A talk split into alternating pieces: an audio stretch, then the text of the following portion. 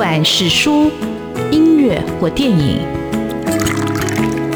不管是茶、咖啡或酒，也不管是译文的空间或餐饮的场域，文化无所不在。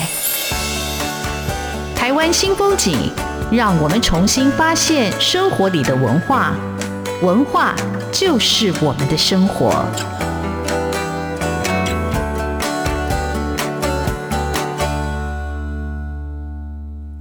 湾新风景，我是主持人廖志峰。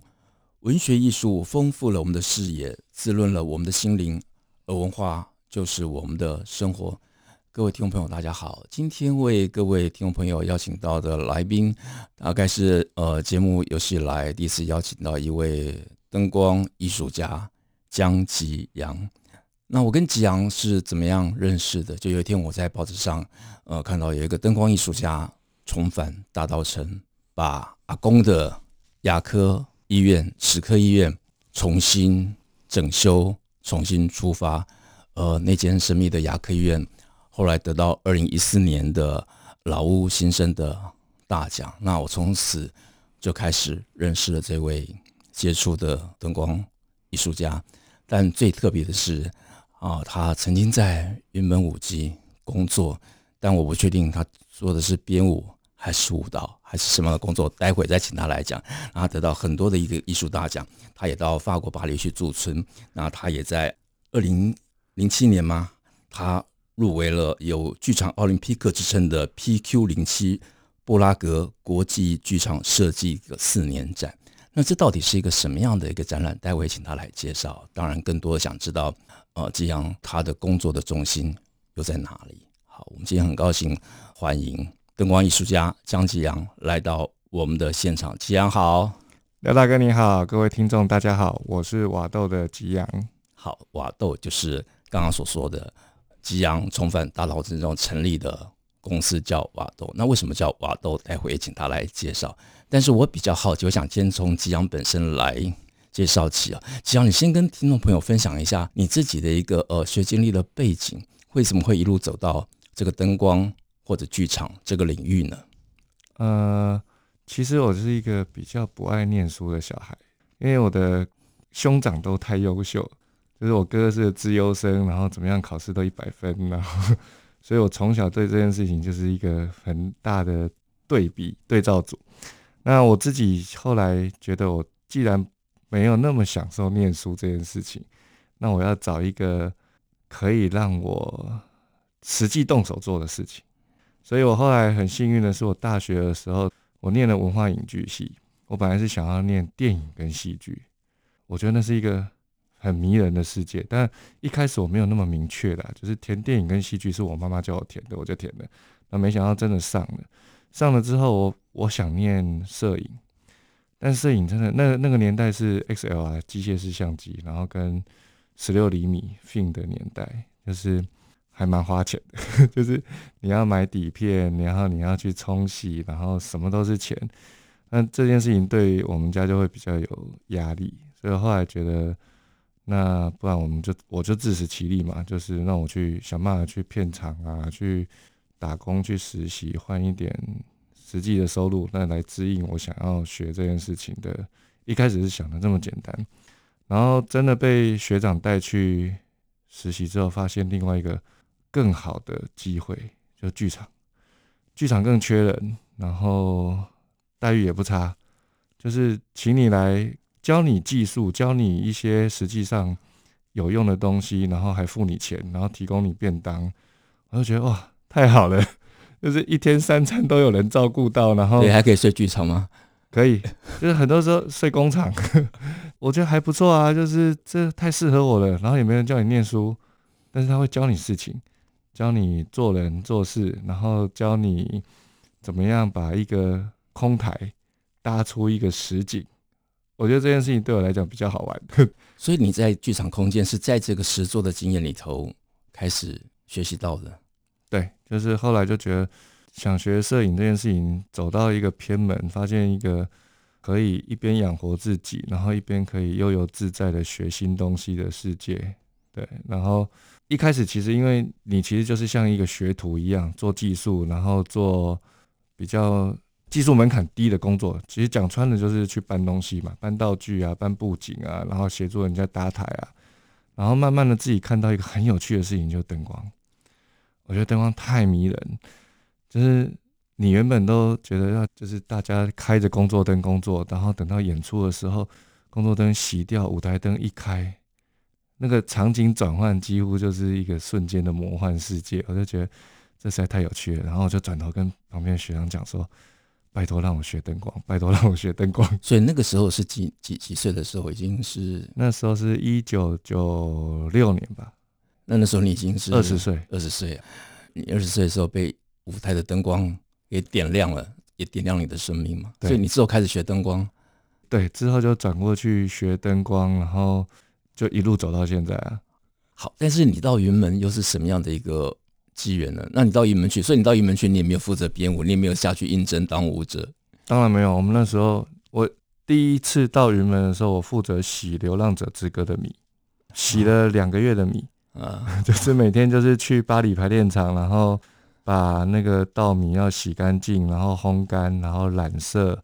染成金黄色以后再烘干，然后 再一桶一桶的收起来。我们洗了三千公斤的米，两个月的时间，那是我第一次到云门实习打工的经验。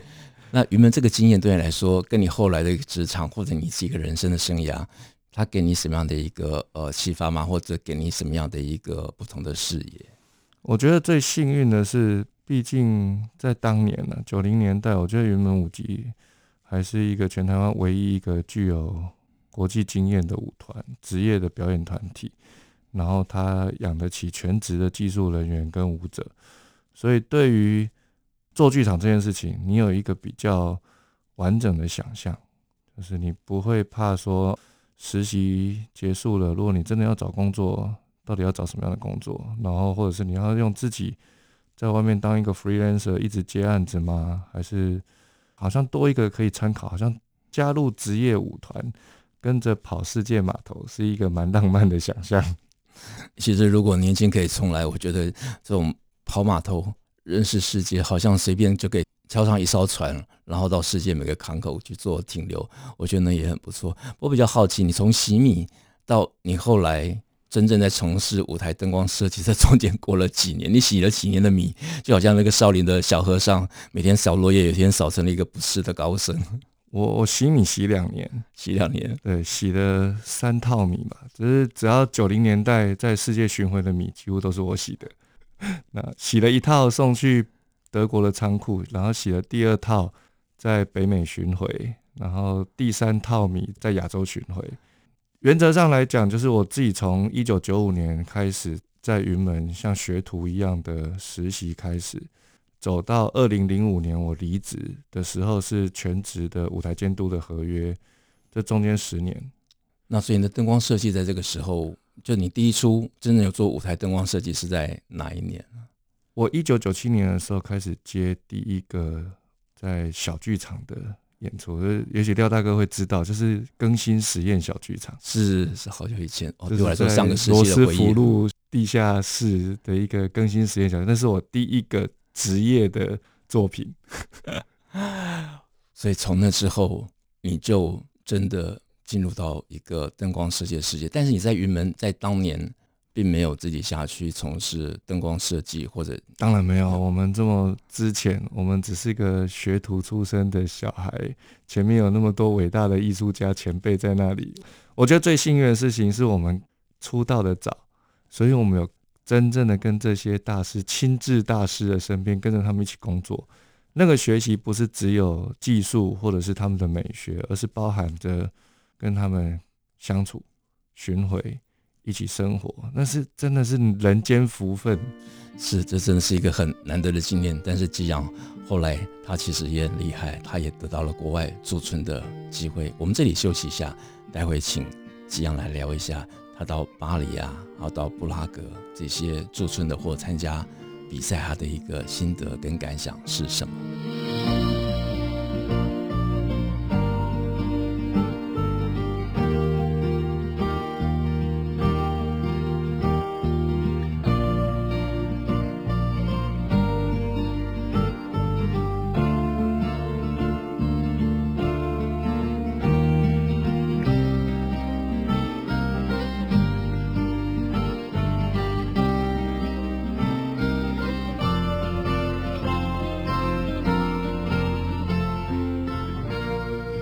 台湾新风景现场为各位听众朋友邀请到的来宾是灯光艺术家江吉洋。呃，你很难想象这个灯光艺术家，他是从摄影转到舞台，最后走上这个灯光艺术，而且他的灯光艺术的应用范围，呃，非常的广泛。待会请他来聊这一段。不过先请他聊一下，因为我自己也很好奇哦，他在呃更新小剧场有了自己的作品之后。他是什么样的一个机缘？他有机会得到当年的文建会一个补助或奖学金的机会，到巴黎去驻村，这是一个怎么样的一个过程？啊，我前面有说到，就是因为我自己觉得我年轻的时候不爱念书，然后，但是我还是想要出去看这个世界，但那就不会是留学这一条路。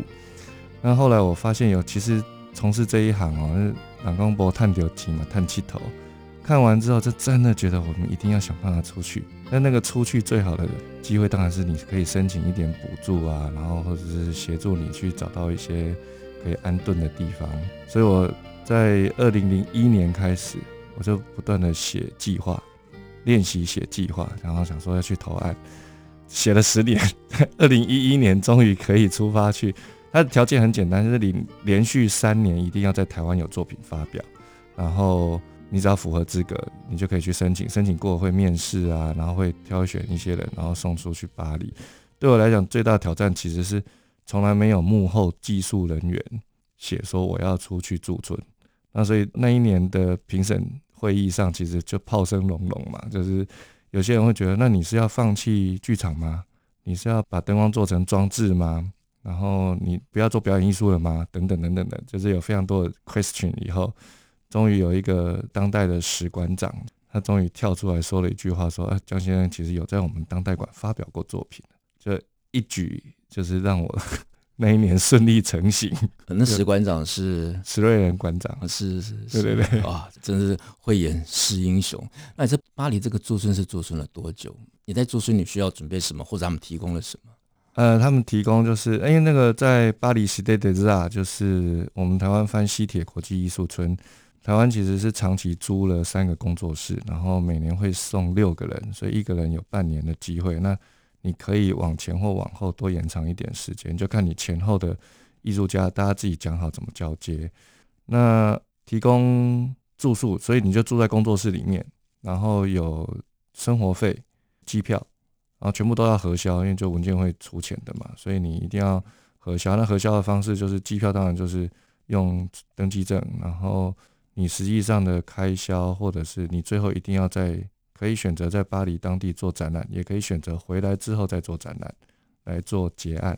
那你后来提出了什么样的作品？你是选择在台北呢，还是选择在巴黎做展览？当然在巴黎啊！我们都好不容易去了巴黎，一定要想办法在那边搞一个。我们据说啦，据说我们是到我们二零一一年为止，我们那一届。是搞得最盛大的一届哇，所以是六个艺术家联展的意思嘛？就是、三个，三个。对啊，那我知道那个吉阳的那个那个作品叫《光景二》二，那有光景一吗？还是有光景一？就是在当代史馆长的时候，哦、在当代馆做的。好，那那次的展览，那一般的观赏的一个群众呢，或者是朋友，他们的一个反应是怎么样？呃，其实是好玩。因为那一年其实发生一个故事，就是因为那一年同时是台湾建国，就是建国百年，是，然后所以我们有非常多争议的烟火秀啊、晚会啊等等的。可是偏偏那时候我们的补助款被卡在立法院，所以我们前三个月其实一毛钱都没有，大家得花自己的钱。所以我就那时候就开始有一个警醒，就是对啊，我们可以放很多的烟火，但那我们有没有办法，其实用比如说 LED 光源？我可以透过城市的 program，我就可以让它像烟火一样，然后我就在那边喝了很多红酒，把所有的红酒瓶收集起来，把 LED 光源塞进去，然后写了一个城市，然后编成一个烟火秀的画面。对，但是大家觉得有点反讽，有点搞笑了，但是就是我觉得算有趣的。然后那个经验很好，经验好的原因是因为我真的在出发之前觉得自己想要成为艺术家。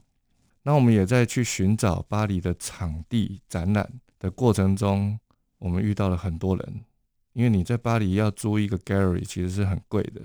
然后我们最后找到了一个在巴黎市中心，但它其实是法国国铁废弃的甬道。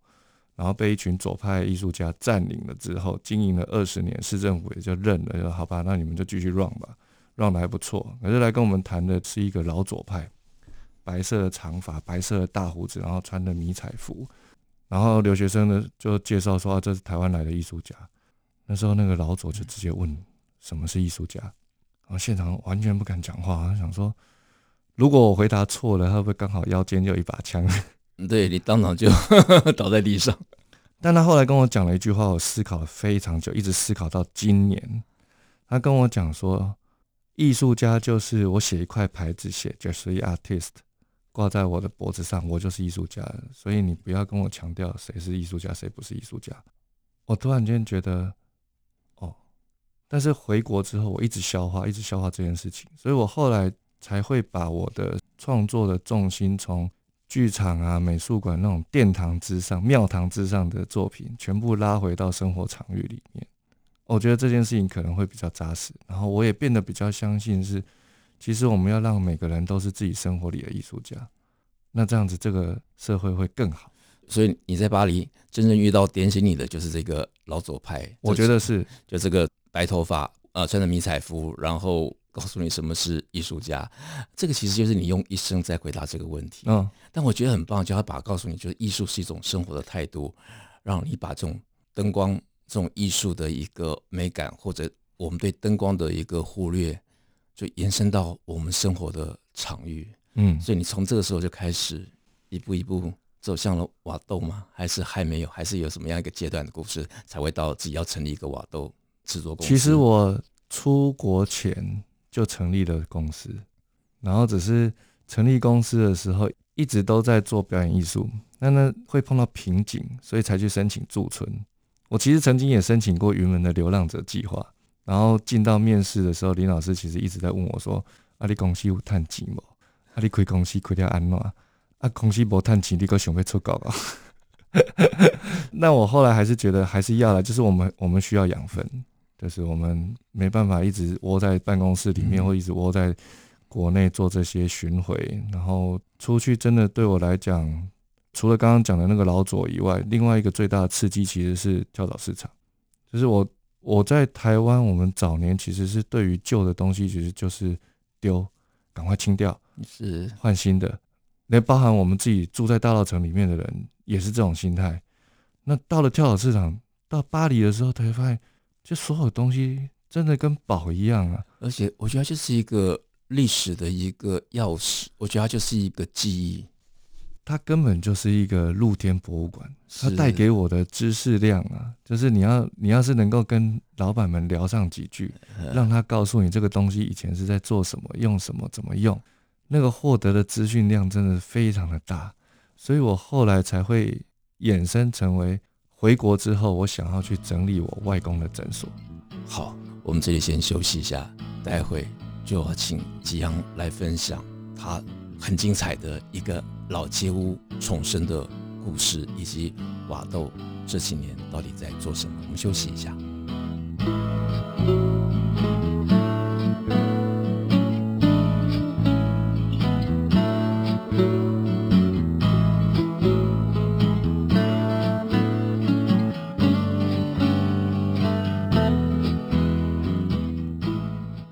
台湾新风景现场为各位听众朋友邀请到的是灯光艺术家江吉阳。那吉阳在上一段节目告诉我们什么是艺术家。其实每个人都是艺术家。你在生活里头，你给他赋予更多的意义，给他更多的想象，给他更多的延伸。这种延伸是内化你的内在，或把你内在精神彰显出来。其实那就是一种艺术的精神。那吉阳其实在去巴黎之前还去了。布拉格，但是他说那两个月的停留比较短暂，我们就没有特别聊。不过我们现在要聊到这集节目里头真正的一个重点，既然在所谓的跳蚤市场，把它看成是一个露天博物馆。他因为得到这样的一个启示或者启发，他回到台湾以后，他决定重新整理他外公的牙科的诊所。这一个整修的工程得到了二零一四年老屋新生的大奖。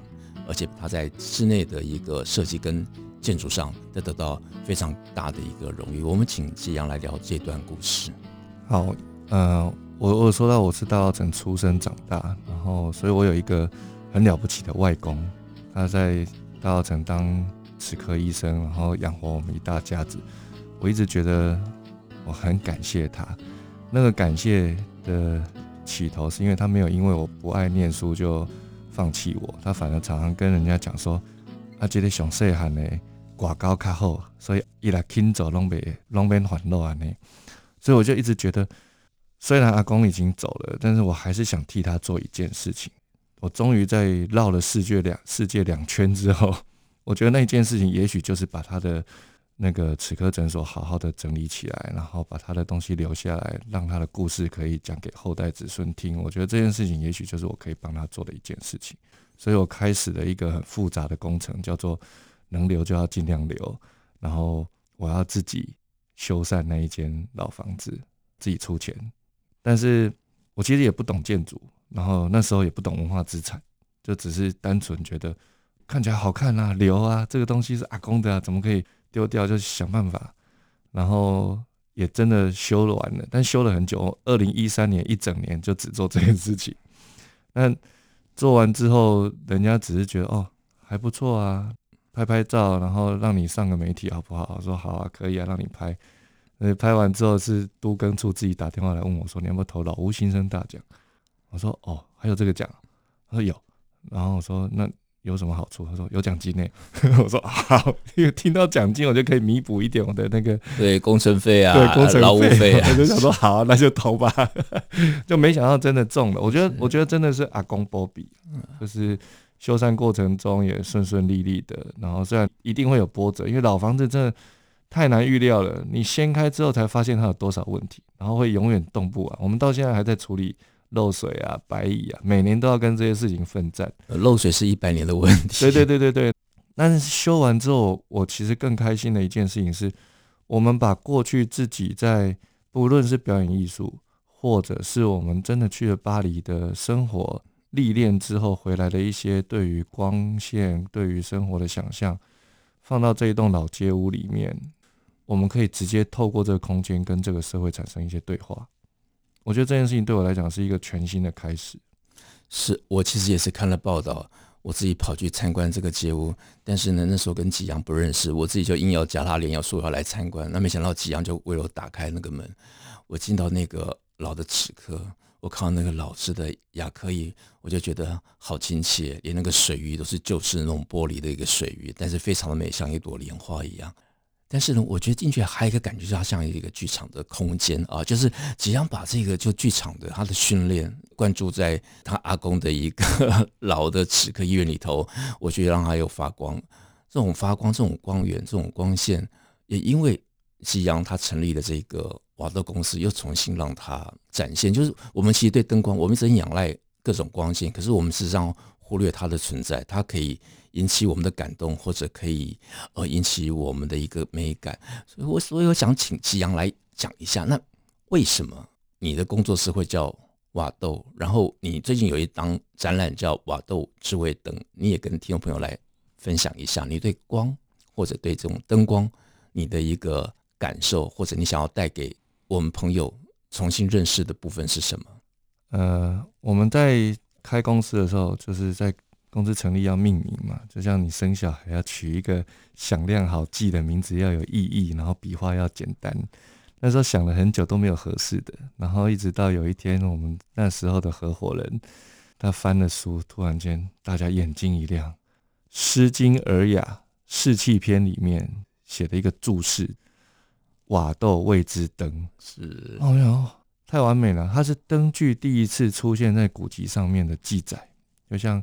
林老师的云门是黄帝时大龙做云门，相传是中国第一支舞蹈的名字嘛？是哇，这个故事 OK，然后笔画少，然后瓦记好记。虽然很多人以为我们在卖咖啡豆，其实真的是，我觉得听到那个豆就觉得好像很亲切，不管是咖啡豆还是花生米或者是土豆，我就觉得对对对对对。然后我们就觉得很好啊，那就用这个名字啊。然后而且谐音，我们的英文是 We Do。就是有点取谐音，可是就是那回到紧扣着我们剧场的，剧场是个 teamwork，剧场是所有人要一起参与一个演出，然后把那件事情做好，所以我们就觉得，哎、欸，这很有意义，所以我们就用这个名字。好，那你希望你这个瓦兜，或者你后来就延伸了，不止剧场空间，你把这个光灯开始走出了剧场，走上了街道，然后。带给我觉得所有的人感受这个灯光的一个魅力，是不是？我记得你很多的那种户外的一个照明跟装置，嗯，嗯，因为其实我我当然知道说灯光就是一个很抽象，然后看不见也摸不见的美材。那我们既然要用它来创作也好，或者是我们用它生活也好，我们要珍惜。那它有某些特性是可以被大家关注。就是我常常在演讲的时候都说啊。我们这一代的人太幸福，因为我们生长在电器时代，我们太习以为常。反正天亮打开眼睛能够看到这个世界，是因为日光。天黑之前，你已经随手一开开关，这个满室通亮又让你觉得哦，一切都理所当然，所以你就会忽略它。所以我就会有点想说，那身为灯光设计，你还是有一点社会责任嘛？特别是现在要你要面对的极端气候环境的议题，能源越来越耗竭。那我们有没有方式可以用我们的专业回应这件事情？然后透过一些我们的改造，可以让家大家意识到啊，你其实不需要那么多灯，你其实可以更精准的用灯，你就可以降低能源的耗损啊。然后你可以让灯具可以永续一点，特别是永续这件事情，因为过去大家太习惯就是灯坏掉，反正我丢掉换一盏。可是透过跳蚤市场的洗礼之后，我反而觉得，对啊，我们都太忽略这件事情，所以我们没有把那些物件好好的留下来。那所以我们才会在最近开始这两年的大疫之年，世界停下来之后，我们开始做了一件事情，叫做再造灯具。我们把一些过去可能不是灯具的物件、老物件，或者是过去的老灯，重新改造。因为我们过去是学徒嘛，我们有一点技术底。